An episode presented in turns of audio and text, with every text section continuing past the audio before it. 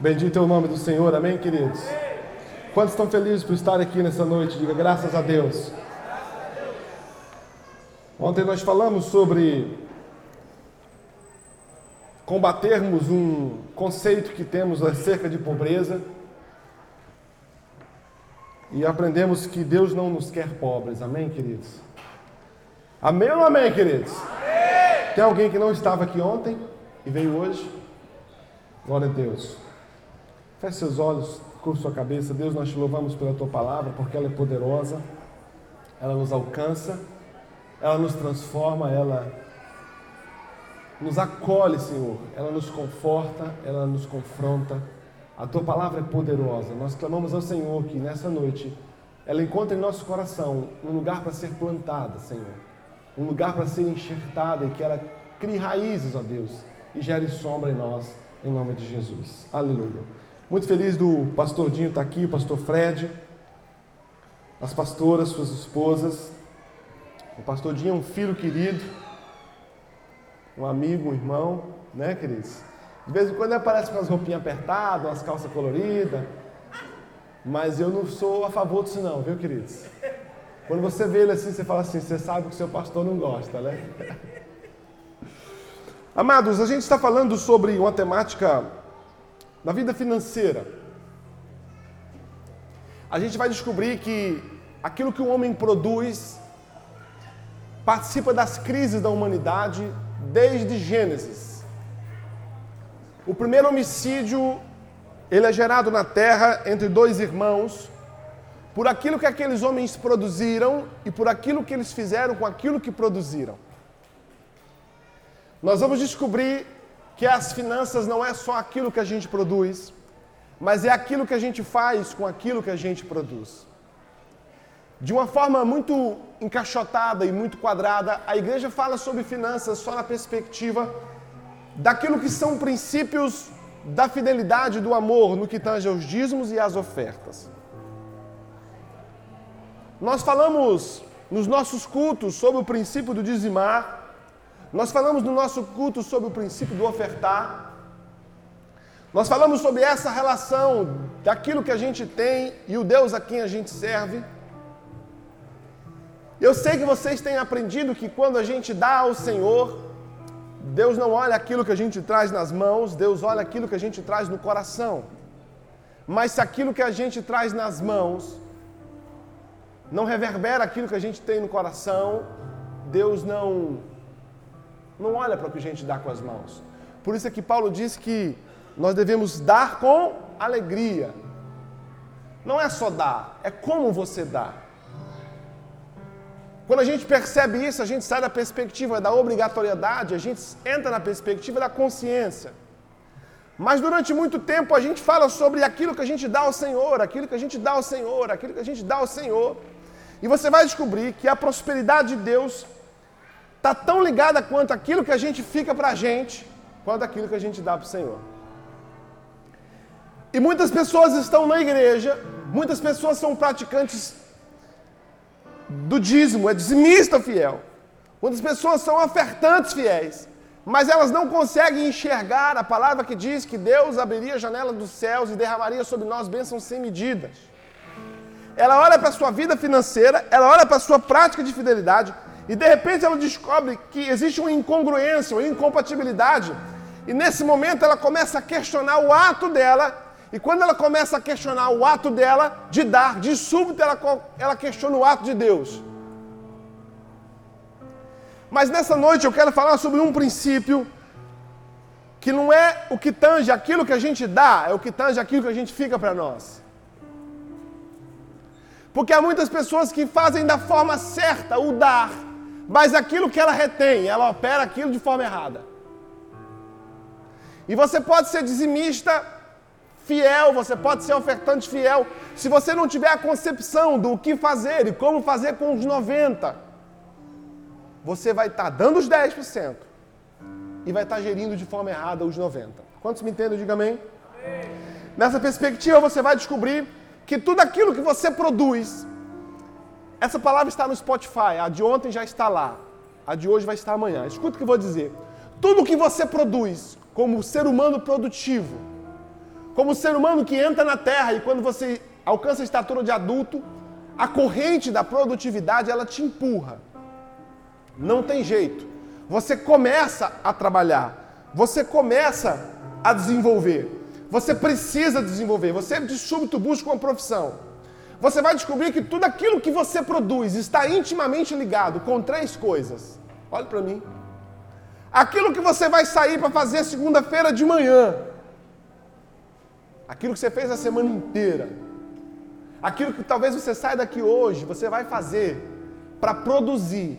Está intimamente ligado a três coisas: um lugar, um tempo e uma pessoa.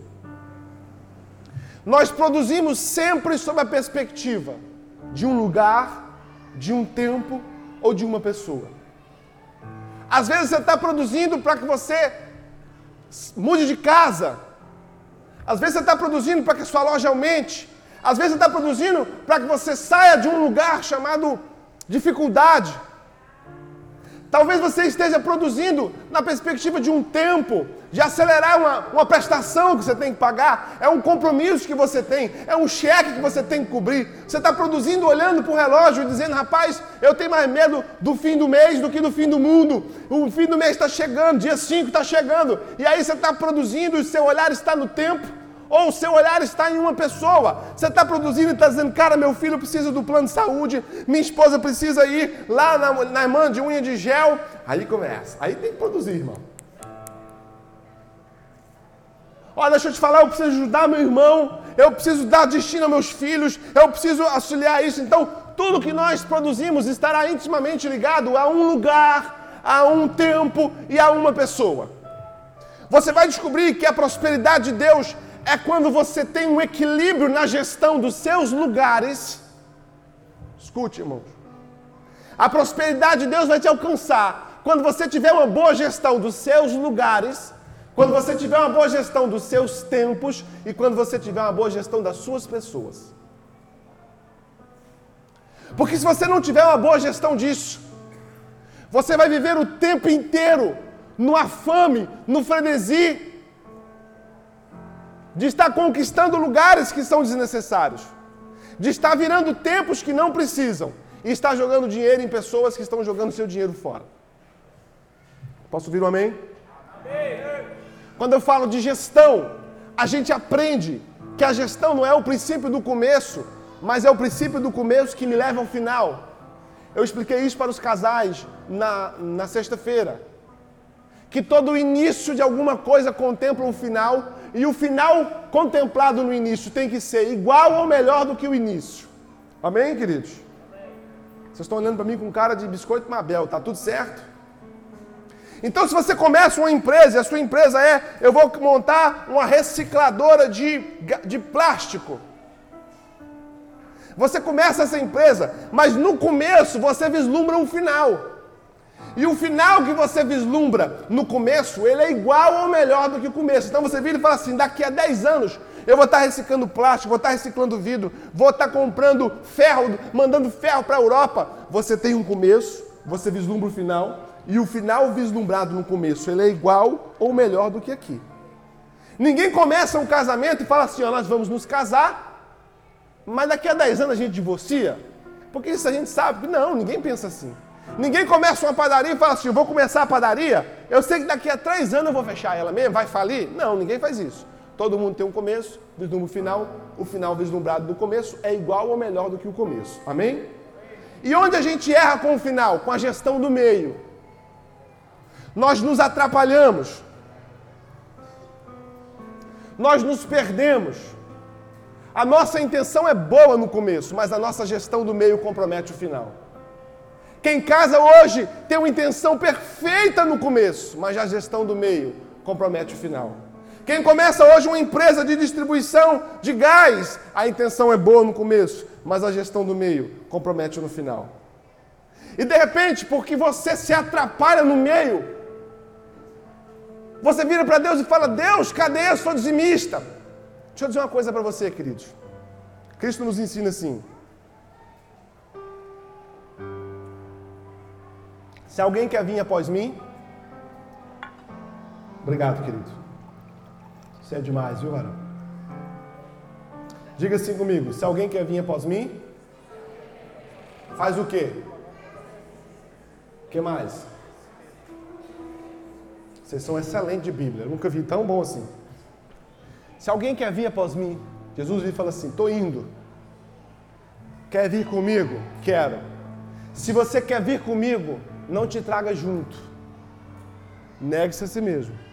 Porque se você vier junto comigo, você vai estragar o processo. E lá na frente, estragando o processo, você vai pedir a mim que conserte toda a besteira que você fez. Então, se você vai vir comigo, venha, mas não lhe traga junto. Porque se você te trouxer junto, você vai aprender a estragar o processo. Nós vamos descobrindo que vivemos essa infantilidade do Evangelho. Nós somos péssimos gestores dos nossos relacionamentos, das nossas finanças, dos nossos negócios, do nosso comportamento. Aí a gente se embaraça, queridos, num marasmo de dificuldade, de luta, de problema. E a gente vira e fala: Deus, agora me socorre. Nós precisamos viver uma vida cristã tão consciente, tão sábia e tão equilibrada, que a gente precisa o mínimo possível de um milagre, irmãos. Doeu, né? É, pastor, é. Ah, pastor, tô com quatro pontes de safena para fazer. Pois é, se não tivesse fumado 30 anos. Geriu errado, fez errado. Agora precisa de um milagre. Nessa concepção, queridos, há um comportamento esquecido. E eu quero que Deus suscite ele em você hoje.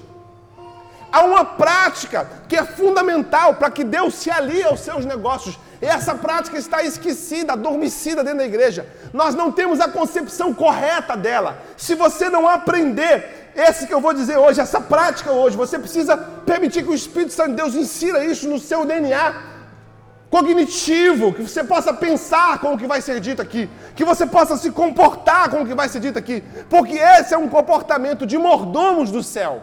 Quantos querem ser mordomos do céu? Digam amém. Mordomos do céu, irmãos, é chegar na circunstância em que as bênçãos te perseguem. Pastor passou amanhã comigo hoje. Ele até riu. Meu telefone toca. Um empresário. Eu aqui, um empresário lá em Goiânia. Romero, tudo bem? Tudo bem? Estou precisando de um negócio assim, assim, assado. Toca esse problema para resolver. Eu falei assim: esse problema já não é mais seu. Esse problema agora é meu. Arruma outro problema para você resolver, que esse eu vou resolver. Ele queria comprar um negócio. Aí eu catei meu telefone, o Dinho comigo. O Dinho correndo atrás do motoqueiro que, que bateu no carro. Uma confusão, irmão. Andar com esse cara é maluquice. Eu, eu vou aproveitar que o apóstolo Lira abriu uma brechinha para mim aqui e vou. Aí pegou o telefone, fulano, estou precisando disso, disso, fulano, estou precisando disso, disso. Quando foi duas horas da tarde. O negócio que o cara queria. Eu achei em outra cidade. Eu juntei as duas pontas. E vou dizer uma coisa a você: o Senhor me abençoou com isso.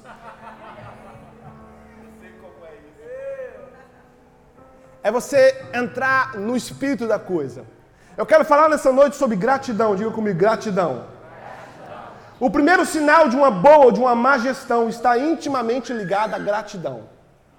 Por quê, queridos? Que a gratidão tem sido uma prática esquecida entre nós. Porque a gratidão não tem a ver com aquilo que você põe no altar. Aquilo que você põe no altar tem a ver com fidelidade e com amor. A gratidão tem a ver com aquilo que você fica para você. Há muitas pessoas que não fazem essa relação perfeita daquilo que tem e não conseguem conviver sob a perspectiva daquilo que tem. Paulo Vira nos ensina assim: olha, eu sei ter falta e sei ter abundância. Porém, eu posso todas as coisas naquele que me fortalece.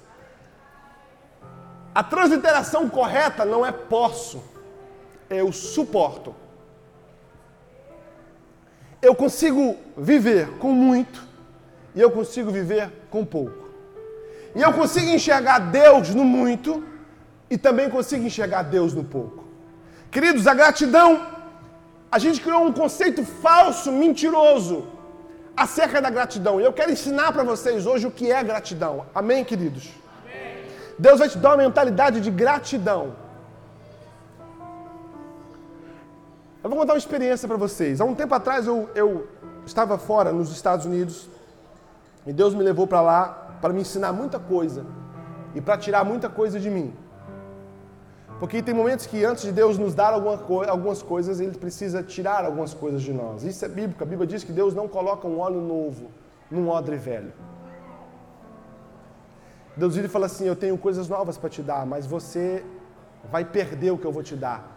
Porque se eu der o que eu tenho para te dar agora, você está envelhecido, você está ultrapassado, você paralisou, você vai perder.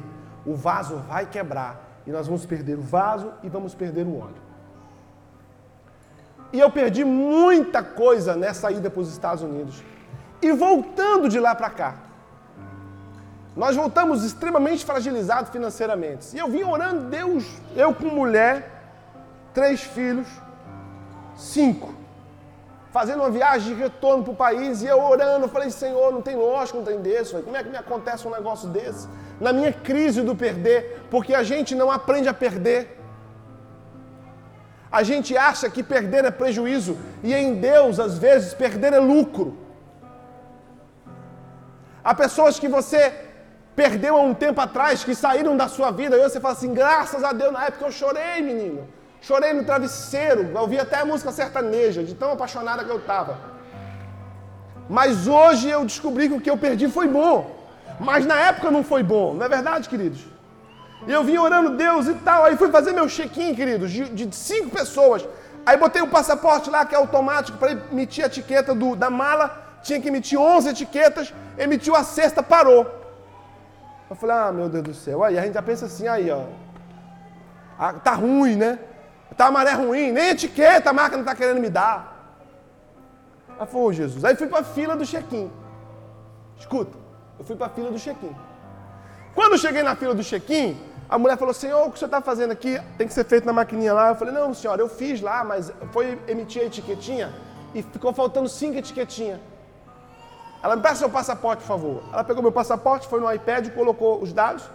Ela perguntou para mim assim, mas o que, que o senhor está fazendo aqui?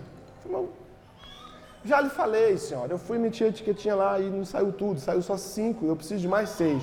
Ela falou, não, o senhor está viajando de primeira classe. Sua filha é aquela ali, senhor.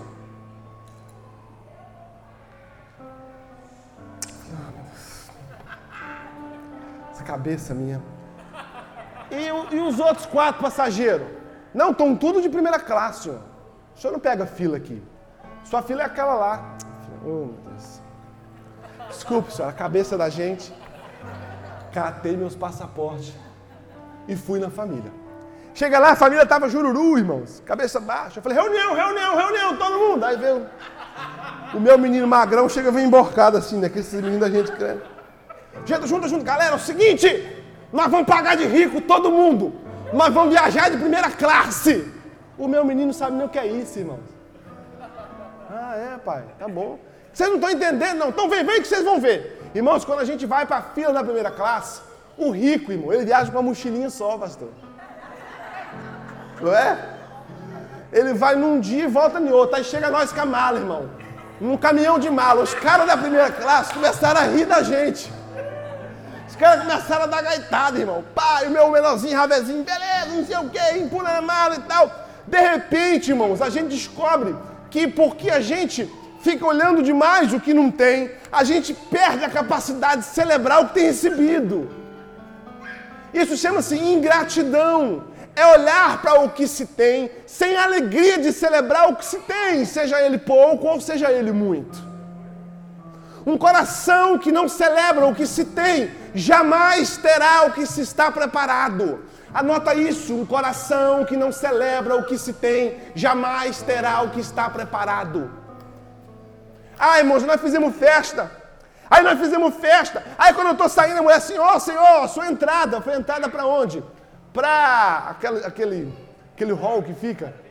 Área VIP. Eu falei, ah, minha área VIP, pelo amor de Deus. Aí eu peguei o um negócio, irmão, tô vindo e tal. Aí vem a mulher, falei, mulher, o que é isso aí na sua mão? É um bolo. Eu falei, não, joga fora, pelo amor de Deus. Ninguém da área VIP anda com bolo, amor. Não, não, joga, não vou levar o bolo. Vai não, joga esse bolo fora, vou nós celebramos, mesmo a despeito do todo, Deus me deu naquele dia um motivo para celebrar. Quando eu enxergo isso com gratidão, eu começo a perceber aquilo que Deus tem feito ao meu favor. E quando eu começo a enxergar aquilo que Deus tem feito ao meu favor, eu ganho a capacidade celebrativa. Então, deixa eu dizer uma coisa para você: o primeiro ensinamento, gratidão nunca poderá ser manifesta no por e sempre no em. Você não deve ser grato por aquilo que você tem. Nós criamos a concepção que a gratidão está ligada a algo. A gratidão está ligada a um tempo. Olha o que diz a palavra do Senhor no livro de 1 Tessalonicenses 5,18. Em tudo dai graças. Em tudo, não é por tudo. Olha para o pastor. A Bíblia não fala que você deve ser grato por, você deve ser grato em. Em tudo dai graça, porque esta é a vontade de Deus em Cristo Jesus para conosco. Quando nós aguardamos que algo nos seja feito, para que a partir do feito por nós gere em nós um coração de gratidão, nós perdemos a capacidade de ser grato em qualquer situação. Não é por aquilo que Deus nos dá, mas é pelo fato de estarmos em Cristo e sermos nova criatura e sabemos que em todo tempo Ele cuida de nós e não importa o que eu tenho, não importa o que eu vá ter, não importa o que eu recebo, não importa o que eu vai perder, mas em Cristo eu posso todas as coisas e em Nele, em qualquer, tendo muito ou tendo pouco, eu tenho motivo para ser grato, porque em Ele, na presença dEle, tendo Ele em mim, eu suporto todas as coisas. As pessoas que vão aguardando que alguma coisa lhes seja dada para ser grata, perderão a oportunidade. E tem muita gente, irmãos, em nome de um destino chamado amanhã, que sai matando seus agoras. Há muita gente que, em nome de um futuro próximo, sai matando os seus agoras. Perde a capacidade de ser grato. Ele morre de vontade de ter um carro para vir para o culto, mas ele não é grato por estar vindo para o culto de ônibus. Ele nunca vai alcançar o carro. Por quê? Porque Deus nos dá somente a, a pessoas que desenvolvem o espírito de gratidão. Há pessoas que estão esperando, queridos, que alguma coisa aconteça para que nasça nela a gratidão. Eu quero dizer para você: hoje é o dia de você ser grato. Sabe por quê, irmãos? Porque muitas das vezes é olhando a dor do outro que a gente aprende a lidar com as nossas próprias. Se você sair daqui hoje, você for um hospital e visitar uma maternidade infantil, ou visitar um hospital oncológico infantil, onde crianças de 5 anos, crianças de 7 anos estão lutando contra um câncer, e você tem seu filho saudável correndo para aqui, correndo para ali, você terá motivo de sobra para ser grato. Sim ou não, irmãos? Sim. Entra na UTI hoje. Visite um ser humano que está lá, vítima de uma bala perdida, vítima de um acidente, lutando pela vida e pela morte. E você está preocupado com aquilo que Deus tem para te dar e não é grato em estar nele. A gratidão tem que nascer em qualquer lugar, em qualquer tempo. Não espere que Deus te dê alguma coisa. Não espere que algo grande se manifeste. Irmãos, aprenda a aproveitar os sabores do dia a dia. A gente come, irmãos, um prato de comida e não agradece. Caímos na normopatia. É normal ter tudo. Perdemos a celebratividade, perdemos a capacidade de celebrar as pequenas coisas. Somos seres coisificados. Deixamos de ter as coisas e as coisas passam a nos ter. E o problema de as coisas passarem a nos ter é que quando essas coisas a gente perde, elas nos levam junto. Tem muita gente que está sentada aqui hoje e foi embora com o quê? Com a empresa que faliu. Está falido. E ele? Ele foi junto, morreu junto com a empresa. Quem tinha quem? O cara está aqui indignado porque o carro foi roubado. Cadê ele? Roubaram ele junto quando roubaram o carro. Por quê? Porque não é ele que tinha o carro, o carro que tinha ele. Certo sábio diz que foi assaltado. Ele diz assim: Deus, obrigado.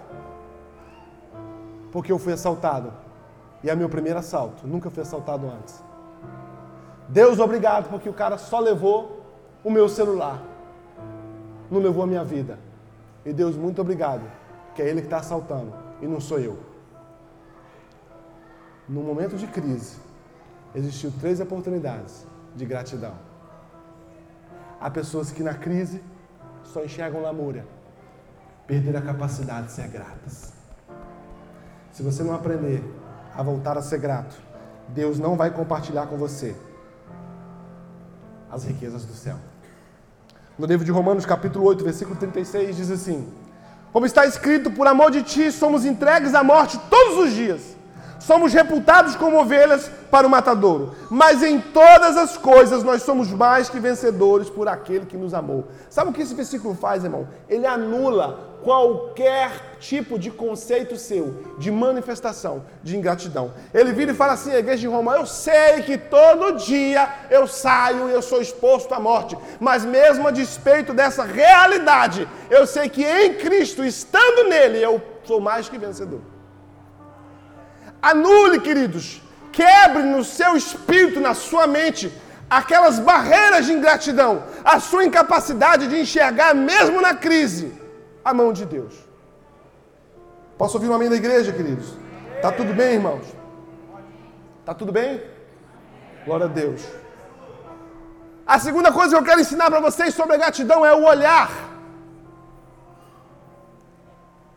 É impossível que o olhar para frente seja bom, se ele não foi bom para trás. Deixa eu dizer uma coisa para você. A Bíblia diz assim no livro de Mateus, capítulo 6, versículo 22: A candeia do corpo são os olhos. De sorte que se os teus olhos forem bons, todo o teu corpo terá luz. Se porém os teus olhos forem maus, o teu corpo será tenebroso. Se portanto a luz que há em ti são trevas, quão grandes são essas trevas? Olha para o pastor. O texto diz assim: se você tiver um, um olhar de bondade, tudo em ti será bom. Nós descobrimos que dioturnamente os nossos olhos trabalham na perspectiva do que se foi e do que vem. Há pessoas, por exemplo, que se olham no espelho e falam assim: Nossa, eu engordei 3 quilos. Qualquer semelhança é mera coincidência. Não precisa trazer oferta para mim sobre essa palavra profética. Ela gera esse conceito, ela se projeta o quê? Ela projeta da diferença que ela está hoje do ontem. Você vai descobrir que dioturnamente a gente atravessa essa linha invisível de olhar para trás para saber olhar para frente, de olhar para trás para saber olhar para frente. E há pessoas que quando elas olham para frente, elas conseguem projetar na frente uma perspectiva de coisas boas. Mas o olhar que olha para frente, enxergando coisas boas, deve ser o mesmo olhar que olha para trás e enxerga coisas boas. Por que, que, eu estou te dizendo isso, irmãos? Que o olhar de graça para o que está feito deve ser maior do que o olhar do desafio do que há de se fazer. Há pessoas que olham para a vida, elas olham para os desafios que ela tem para lá. O pastor agora tem um desafio de uma construção. E eu sei o que é isso no coração de um pastor, viu? Porque é construir algo para um Deus com dinheiro que não tem, contando com a fidelidade de vocês. E pastor é o único cara que assina um cheque sem ter dinheiro na conta. É impressionante. 97% de vocês conseguem fazer todas as coisas da igreja, mas existem os 3% que só um pastor faz. Pastor penhora uma palavra sobre a perspectiva do nada. Ele vira e fala assim: Vou fazer, mas o senhor tem isso? Eu não tenho nada, mas eu vou fazer. Mas, pastor, a gente não tem. Eu sei que não, mas eu vou fazer. Eu vou fazer. Então, todos nós caminhamos sob a perspectiva de um desafio para frente. Quando é que o olhar de gratidão muda tudo? Quando o olhar que eu olho para o feito é maior do que o olhar do que existe para se fazer. Se ele olhar para dizer assim, eu tenho uma igreja grande para construir, é um desafio, é, mas espera aí. Eu vou olhar para trás e vou descobrir o que eu já fiz. Vocês entraram nesse terreno, irmãos, e não tinha esse galpão. Você não tinha som, irmão. Vocês não tinham lâmpadazinha de boteca, irmãos. Aí, ó, bonitinho. Coisa linda aqui. Vocês não tinham, irmãos, Aí você vira e fala assim: existe um desafio para frente. Não, mas existe uma construção para trás. E se eu olho para trás, enxergando o que Deus já fez, o que Deus fez será maior do que aquilo que há para se fazer. Porque eu consigo olhar para trás e enxergar o feito. Isso chama-se um olhar de gratidão. Então não queira olhar para frente com perspectiva daquilo que Deus vai fazer, se você não conseguiu enxergar para trás o que Deus já fez. O olhar em que a gente olha para trás, irmãos, ele deve ser sempre maior do que o olhar que a gente olha para frente. Olha, Deus já me trouxe até aqui, eu já caminhei até aqui. Rapaz, eu era de família pobre, eu era um cara criminoso, eu era um, um, um cara problemático, um viciado. Deus me trouxe. O desafio que eu tenho para frente são menores daquilo que Deus já fez. É olhar para trás e trazer à memória aquilo que me dá esperança. Pessoas que não conseguem olhar na sua história e perceber o que Deus fez, jamais conseguirão viver aquilo que Deus tem para fazer. Sabe, irmãos, é muito ruim quando você senta com a pessoa e ela começa a vomitar em você as crises dela. Ela é incapaz de perceber o que Deus fez. Sempre está faltando alguma coisa. Sempre há um ar de descontentamento. Sempre há um ar de que tá, a, a, a, o copo está meio vazio. Pessoas assim não avançam. Você precisa orar e dizer: Deus, eu reconheço o que o Senhor fez por mim, o que o Senhor fez pelo meu marido, o que o Senhor fez pelas minhas finanças, o que o Senhor fez pela vida espiritual. Eu olho para trás, Senhor, e eu consigo tirar do meu passado aquilo que me impulsiona para o meu futuro. O meu olhar para trás tem que ser de gratidão. Como tem sido o seu olhar, irmãos? É um pastor amigo nosso contando, apóstolo, que um irmão da igreja dele teve uma chuva na igreja dele lá, e aí a casinha do irmão simplesinha, a água entrou, acabou com tudo. Aí o pastor se compadeceu, botou no telão, falei, irmãos, o irmão falando de tal, a casa dele ela foi inundada, nós precisamos de geladeira. Aí juntou cinco empresários da igreja, comprou a, ca a causa do irmão, construiu a casa do irmão, mobiliou a casa do irmão, botou geladeira lá. O irmão foi tão abençoado que ganhou até um carro.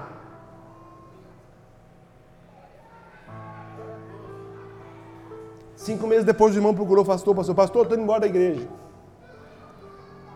Que isso, irmão? Por que, você está indo embora da igreja? Não, porque esse povo da igreja aqui não ama a gente, não. É a incapacidade de reconhecer. Deus está trazendo na sua memória coisas que Ele fez e que você sabe que Ele fez e você não marcou. Um cristão precisa aprender a levantar marcos de gratidão na vida dele. Você sabe o que são marcos de gratidão? Marcos são assim, irmãos. Eu falo muito sobre marcos no casamento. Marcos são torres que são levantadas para que no momento em que você perca a noção do destino, você ache uma direção.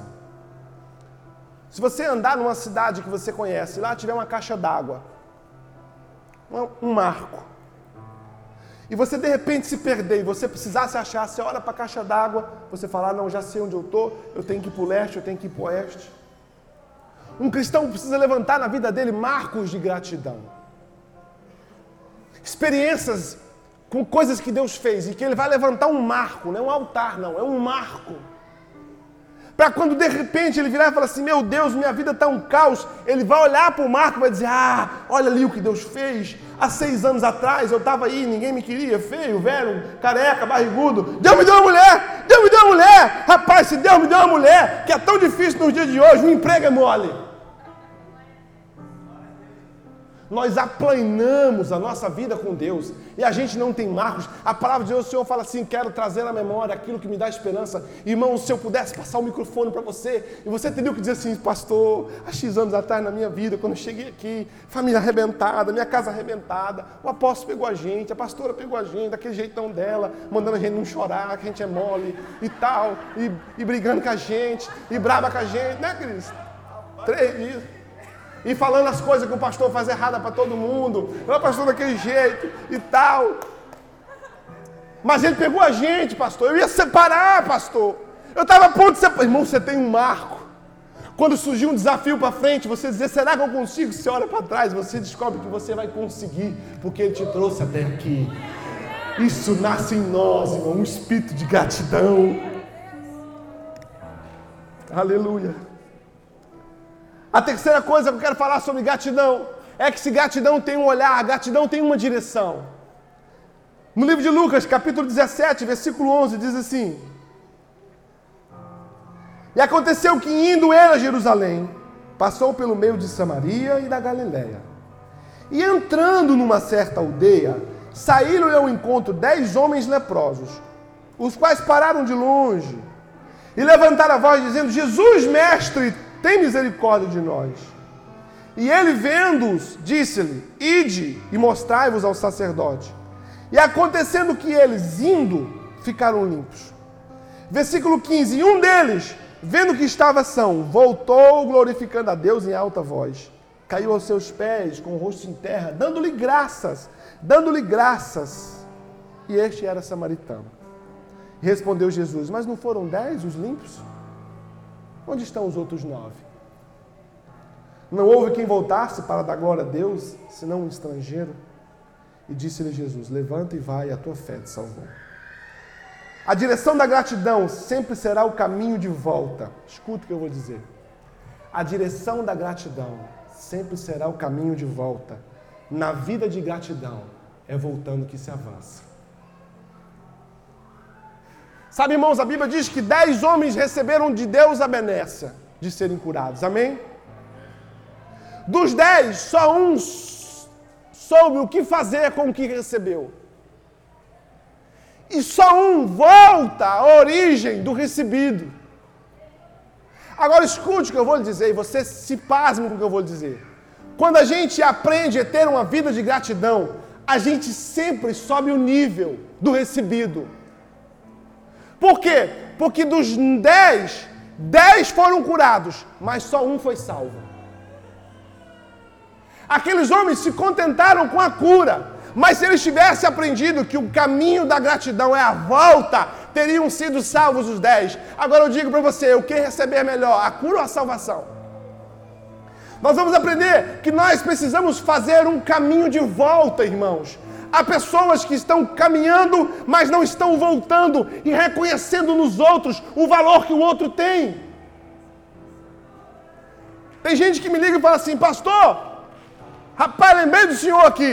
Foi o que foi? Rapaz, fiz um churrasco aqui. Falei, vai caçar o que fazer. Vai caçar o que fazer. Se tivesse lembrado de mim, tinha trazido um pedaço de carne. Que papo é esse?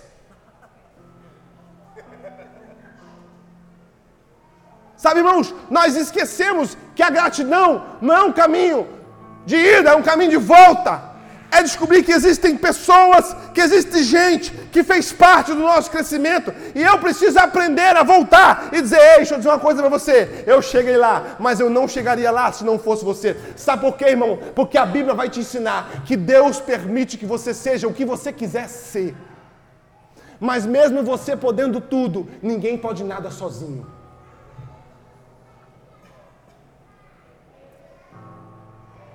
Há pessoas que nunca vão mudar de nível. Sua vida estagnou. Você paralisou. Você recebeu a cura e você não vai sair daí. Por quê? Porque você não aprendeu a voltar.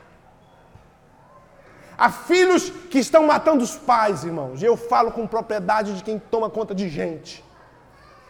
Porque os filhos, irmãos, o pai se, se, se arrebenta todo para dar um filho. E o filho, de repente, bate asa, cria peninha, sai, vai embora e nunca volta para dizer: pai, obrigado. Como foi bom. Para o que o Senhor precisa. Há pessoas, irmãos, que a ruindade dela tem tirado a bondade do outro. Quantos dos que aqui estão sentados não já disseram para si mesmo: Eu vou parar de ajudar os outros? Sim ou não, irmão? Vou parar, vou parar de ajudar. Não compensa, a gente se arrebenta toda, a gente ajuda. Rapaz, quando a gente menos pensa que não, o ser humano que a gente ajudou tirou da mesa da gente, tirou dos filhos da gente, tirou da mulher da gente, tirou da boca da gente, para dar para os outros. O cara está falando mal da gente. A ingratidão de muita gente tem matado a bondade de muita gente. Irmãos, e se continuar olho por olho, dente por dente, fica todo mundo cego e todo mundo banguelo. A gente que a bondade dele foi morta pela sua ingratidão. Há pais que a bondade estão mortas, há pastores que a bondade estão mortas, há amigos que a bondade estão mortas, porque você não conseguiu voltar para dizer: olha, eu cheguei lá, mas a culpa também é sua.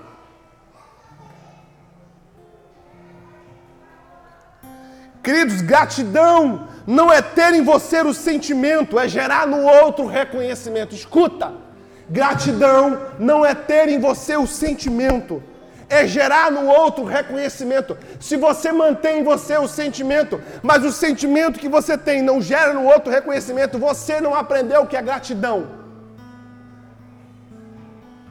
Ah, fulano de tal me ajudou muito.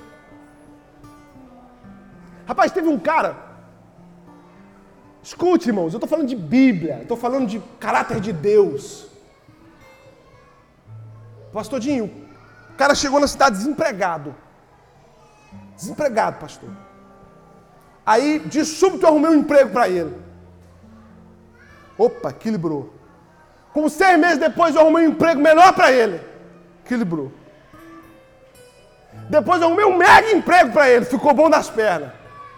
Nunca teve a capacidade de comprar um bombom e falar: oh, deixa eu te falar, isso aqui é porque eu recebi meu salário hoje. E eu quero ser grato a você. Sabe o que aconteceu com ele, irmãos? Se você não volta para reconhecer, você volta para recomeçar. Se você não volta para reconhecer, você volta para recomeçar. Semana passada me ligou, estou precisando de emprego. Nós perdemos a capacidade, irmãos, de ser gratos. Há maridos que não são gratos às esposas.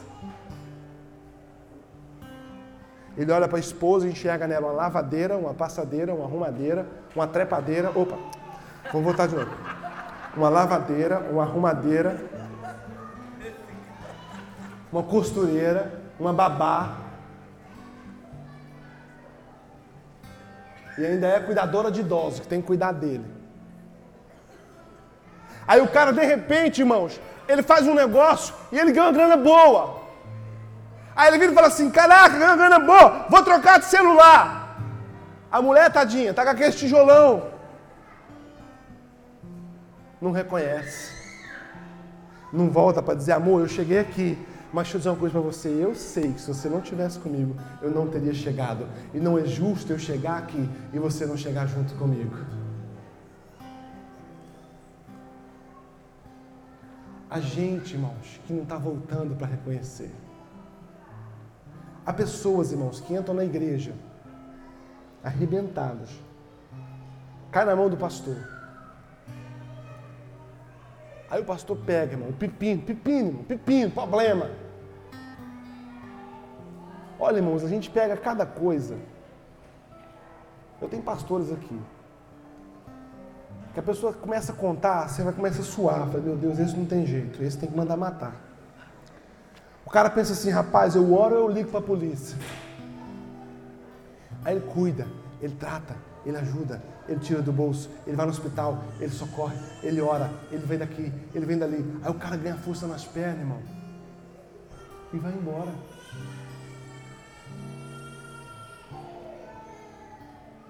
O cara vai na loja de sapato, compra cinco sapatos. Mas não lembro do pastor. Eu fui pregar numa igreja um dia, irmãos. Preguei na igreja, escuta. Preguei na igreja, apóstolo. Uma igreja simples, de um pastor simples. Uma igreja pequena.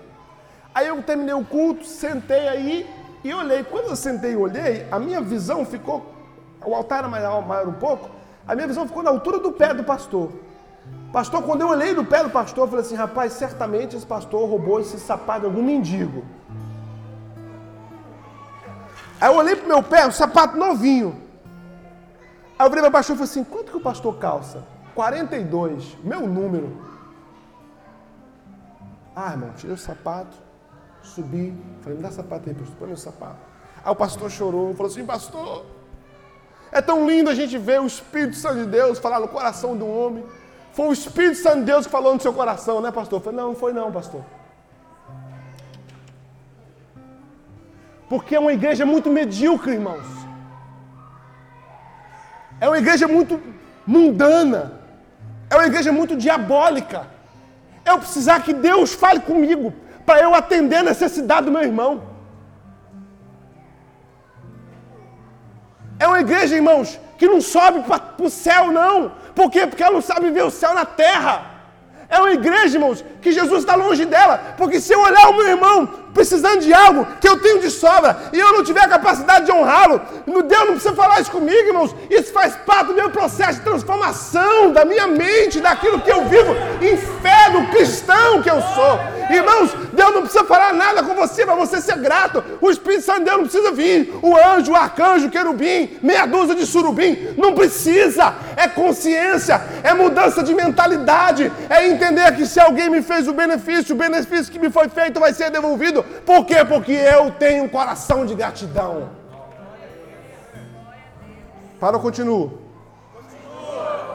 Agora deixa eu dizer uma coisa para você. Você quer saber por que a ingratidão paralisa o processo de crescimento? Por que, que há pessoas que cresceram um pouco e estagnaram e você vai desatar hoje, você vai entender que o que te impediu de avançar é a sua ingratidão? Porque a ingratidão é a prática de reter o que pertence ao outro. O que é gratidão? É a prática de reter o que pertence ao outro. E em Deus, irmãos, reter é roubar. Roubará o homem a Deus? Sim. Vocês me roubam no dízimo e nas ofertas. É meu, está no seu bolso, você não me dá. Se é meu e você retém, você me rouba. Há ladrões aqui. A ingratidão paralisa o processo de crescimento porque ingratidão é reter o que pertence ao outro. É deixar de dar ao outro o direito dele. Aquele leproso, ele volta, irmãos. Ele poderia encontrar sua família. Ele poderia encontrar seus filhos, porque vocês conhecem o que significa um leproso, segundo a palavra, a lei judaica. Ele é isolado da comunidade, ele é isolado da família. Ele tinha necessidades, irmãos. Ele precisava realizar, mas ele não podia deixar de voltar naquele que proporcionou a ele o direito de voltar. E porque ele volta, ele aumenta o nível. Nove foram curados, mas um foi curado e foi salvo. Nove voltaram com a cura para casa, mas um voltou com a salvação e com a cura. Por que, que ele alcançou a salvação? Porque ele voltou, ajoelhou e disse: Graças, obrigado. Sabe, irmãos, nós perdemos a capacidade. Nós falávamos sobre um pastor, irmãos, que no domingo, enquanto você está assistindo seu time perder, no domingo, quando você acorda 10 horas da manhã, no domingo, quando você está fazendo lá o seu churrasco com a família, o pastor levanta, ele ora. Já na quinta, na sexta, fala: Deus, me dá uma palavra para esse povo, uma direção para esse povo. Aí ele vai estudar, irmãos, ele prepara a palavra, ele vem dar um sermão aqui, irmão, que te abençoa. Você é tão covarde que você não volta nele e fala assim, pastor, que palavra abençoada. Como falou comigo, pastor? Eu tive uma experiência esses dias, eu contei para o pastor Lira, o apóstolo Lira. Eu fui falar no encontro de casais, aí falei e tal, aí terminou o encontro de casais, viu um irmão lá, um, um policial militar, Deus te não. Pastor! A gente tem até medo, né? É igual o Kleber Lucas. Está aí o Kleber Lucas? Ah, não. Pastor, quando eu vou num restaurante e um garçom me serve bem, eu dou uma gorjeta para ele. Porque me serviu bem. Eu falei, eu também faço isso, querido. Eu tenho essa prática também. Lá no jantar de casais, eu chamei os garçons lá, vocês são quantos? Somos quatro. Tirei 50 contos, falei, racha entre vocês aí, porque vocês serviram a galera muito bem. Com alegria. Foi, não foi, irmãos? Alegria, irmão. Quer suco, quer água, quer refrigerante? Eu falei, uma cervejinha. Vou buscar, pastor, peraí. Os caras eram cara era top, irmão. Estava amarrado, eu não sabia. Se soubesse, tinha desatado, querido. Então... Dei cinquentão para eles, irmão. Por quê? Por irmão, porque me serviram, queridos. Aí o irmãozão falou, eu vou para um restaurante, ele faz jeito. Se ele ouvir esse áudio, ele vai saber que é ele. Vou no restaurante, pastor, o garçom me serve bem. E aí eu dou uma gorjeta boa para ele. Eu vou também fazer isso, cara. Ele meteu na bolsa, tirou 200 contos. O senhor me serviu bem demais essa noite, segura aí. Eu falei, cara, a mentalidade do cara. Não é? Sabe o que é isso? Capacidade de voltar. Aí o pastor se mata, irmãos. A pastora fica querendo à tarde ver a lua com ele. Ah. Não ri não, pastor, que eu sei agora do mistério. Tá até agora tá com a luneta dela atrás da lua. A pastora falou: Não, não posso, eu tenho que falar para a igreja. Aí o cara sobe aqui, irmão. Ele muda a sua mente, ele muda seu espírito, ele te alinha, ele te coloca no seu destino, mas você é covarde. Você não volta. Para dizer, pastorzão, dá aqui um abraço. Sabe, irmãos, a ingratidão tem reinado entre nós. A ingratidão é reter do outro, irmãos, o que pertence ao outro. E reter em Deus é roubar, e quem rouba não prospera, irmão. Para de roubar a gratidão, querido. O Espírito Santo de Deus vai falar com você por esses dias, irmão, de hoje para amanhã. Deus vai trazer à memória gente que foi poderosamente usada na sua vida. Você nunca voltou para dizer, cara, obrigado.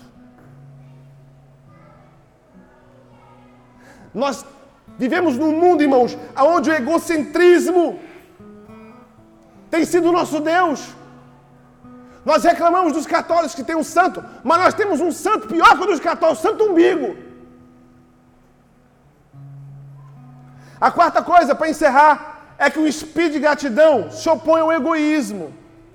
Por que, que nós, não, nós não somos gratos? Porque nós somos egoístas. Porque nós achamos que se tirarmos de nós para dar para o outro, perdemos. Mas tirar pra, de nós para dar para o outro, a gente não perde, a gente multiplica. A gente é egoísta, a gente quer só para nós, a gente tem um amor adoecido acerca de nós mesmos, e a pessoa que está tão cheia de si que o outro não cabe. É nítido nas redes sociais. Agora, agora lá vai. Se olha a rede social do cara, é, eu tô com raiva, irmão, de bico. Não tô mais nem beijando de bico. Só de língua. Porque tudo que é foto é... Aí você vai no Instagram da pessoa, mas cadê a parada da igreja? Não, não tem. O Instagram dela não serve para servir a igreja, só serve para servir ela. É o altar em que ela se coloca e ela recebe adoração conforme os likes vão chegando, conforme os comentários vão chegando. Aí entra outra que morre de ódio dela, morre de inveja dela, quer ver ela morta, joga nela 50 pedras de desgraça toda vez que vê. Aí vai na foto dela, nossa, mas você tá gata. É gente comprando o que não precisa, com dinheiro que não tem, para mostrar para quem não gosta aquilo que não é.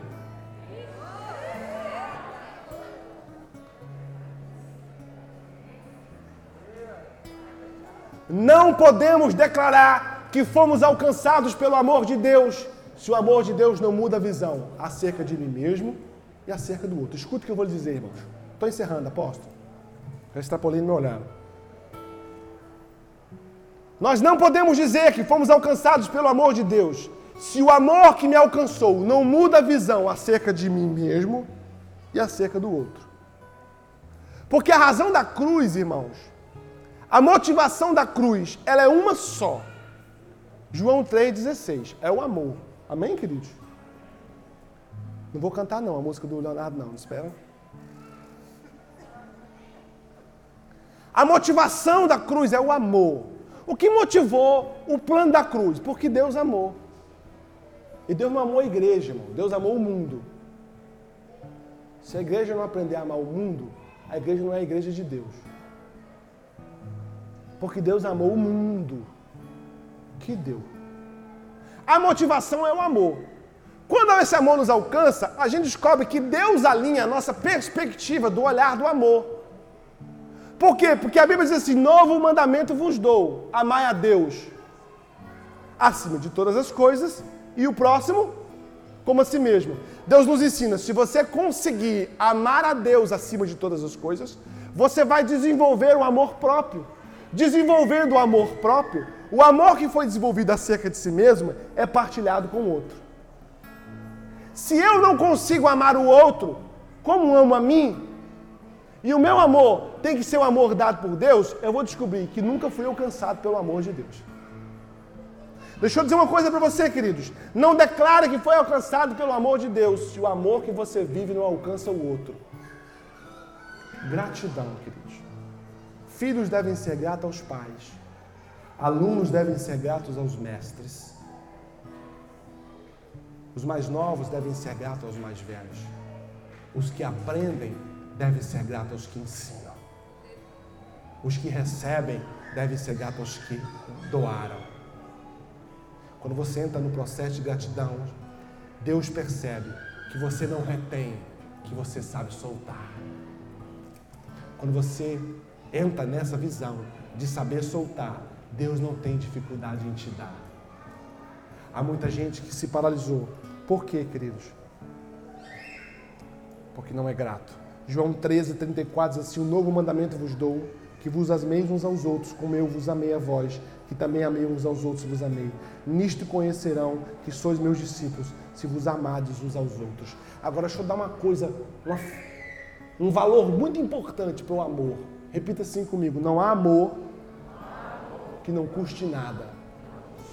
Não há amor que não custe nada.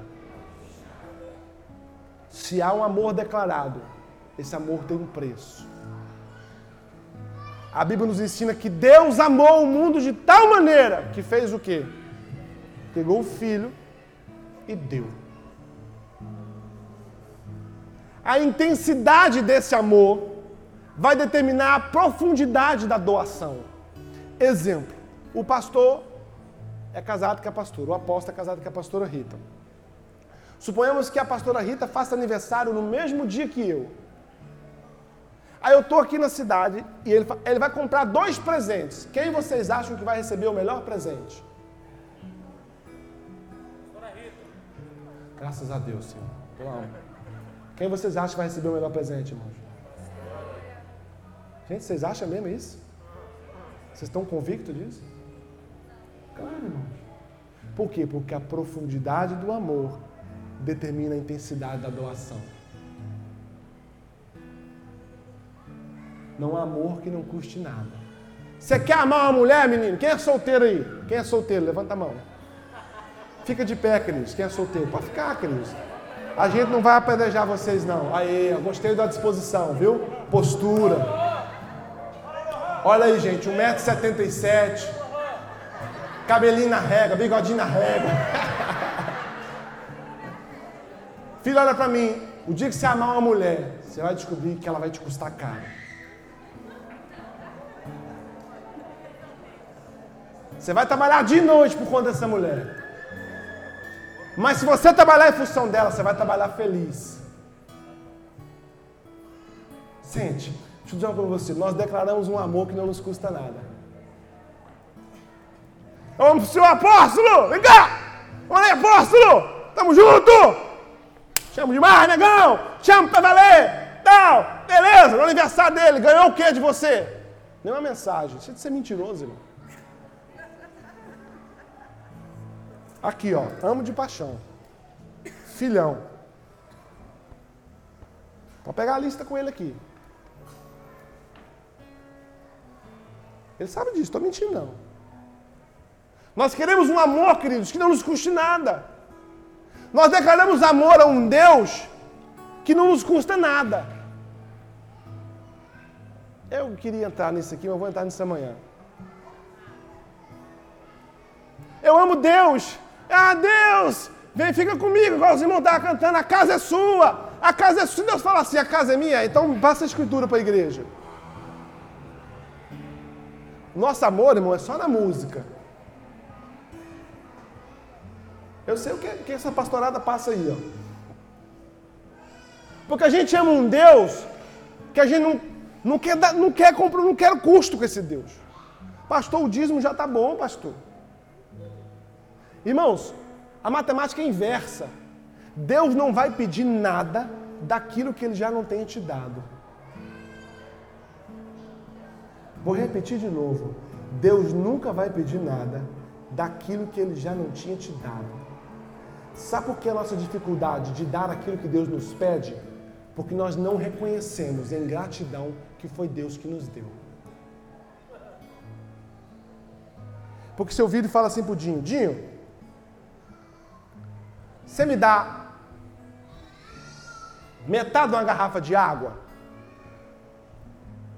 Aldinho vai dizer, não tem, pastor. Não é verdade? Não tem. Tem a garrafa de água aí para você me dar? Não tem, né? Mas se eu te dar água, você me dá metade dela? Deus vira e fala assim para mim, olha, eu vou queria que você me dê 10%. Do quê? Não daquilo que eu vou te dar. Você falar para você assim, irmão, você me dá 100 mil reais? Você, querido. Agora. Pagodeiro. Então faz o cheque. Não, eu vou transferir a sua conta. Ah! Trucou? Anota a conta aí. Olha só. Agora você fala para você assim, querido, me dá 100 mil, mas eu vou dar um milhão. Ó, a nossa incapacidade, irmãos, é de reconhecer que o que a gente tem foi Deus que deu. Por quê? Porque nós somos ingratos. A ingratidão paralisa o seu processo de crescimento. Agora, pasmem o que eu vou dizer para orar encerrando. Ninguém sofre com tanta intensidade as dores da ingratidão como pastores. É. Ninguém sofre os reflexos da ingratidão de forma tão violenta quanto um pastor de igreja. Ovelha morde. Eu, quando falo para pastores, eu digo assim: ovelha morde. Toma cuidado, que ovelha é bicho perigoso. Pastor, o tempo inteiro, irmãos, ele vai recebendo pancadas de ingratidão. O tempo inteiro. É um cara que abre mão. Você sabe qual, é, o, você sabe qual, é, qual é o, o objetivo de um pastor? Olha só, irmão, que loucura. Tem gente que vira e fala assim, meu pastor, eu vou abrir a igreja. Fala, pai, não faço isso não. Faço não. Mas Deus está pedindo, tenta convencer Deus o contrário. Oferece outra coisa para Deus. Diga para Deus que Deus te prospera, que você vai manter dez igrejas. Porque a missão, o objetivo da vida de um pastor é abrir mão dos seus objetivos para fazer com que você alcance os seus objetivos. Olha só. O objetivo da vida de um pastor é abrir mão dos seus objetivos para fazer com que você alcance os seus objetivos. Eu bato demais na minha galera que eu dou cobertura. Bato demais. Eu falei, segunda-feira não atenda ninguém. Morreu, pastor. Fala, ah, fala que enterra na terça. Para para descansar. Para para dormir. Para para relaxar, para para assistir filme, para para comer pipoca, para para ir na praia. Eu cheguei com um pastor esses dias, fui comer na casa dele, mas na praia, pastor, é, irmão, é. Quanto tempo faz que você não vai na praia? Pois tu tá morando na padaria e tá morrendo de fome. Por quê? Porque há sempre uma necessidade de vocês. E o impressionante é que a necessidade de vocês ela é urgente. Eu, eu tenho uma linha diferente, irmão. Pastor, é urgente. Eu falei, é urgente para quem, querido? Para mim. Eu falei, então aprenda isso. É para você, não é para mim, não.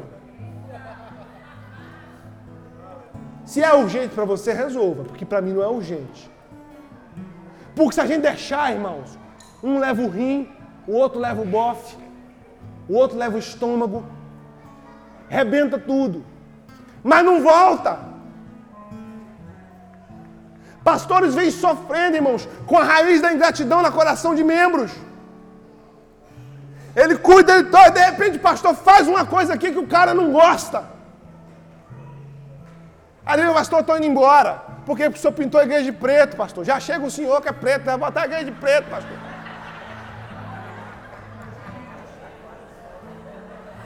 Escuta. E quer voltar mais não, né? Escuta, querido. Os caras fazem isso. Você investe sete anos na vida do cara, cinco anos na vida do cara. De repente ele discorda. Ele se sente no direito da indiferença dele. Aí a gente descobre, irmãos, que as nossas diferenças precisam ser menor do que a nossa convergência, que é Cristo. Mas as nossas diferenças retiram de nós a nossa convergência, que é Cristo. Aí de repente, o cara mudou o nome da igreja, vai embora. Como se fôssemos um cachorro. Ingratidão, Há muita mulher ferida pela ingratidão do marido, há muito marido ferido pela ingratidão da esposa. Há muito funcionário doente pela ingratidão do patrão. Há muito patrão indignado pela ingratidão do funcionário. Numa ambiência de ingratidão, a prosperidade não nos alcança.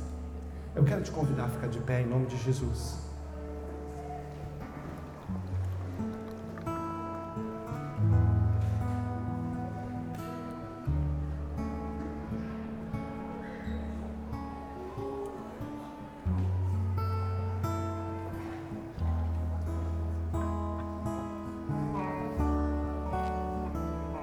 Quando Davi vai comprar um terreno,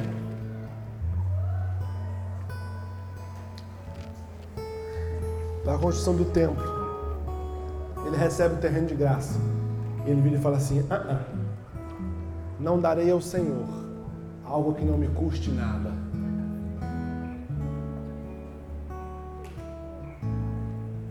Irmãos, essa é uma mentalidade de finanças blindadas pelo reino.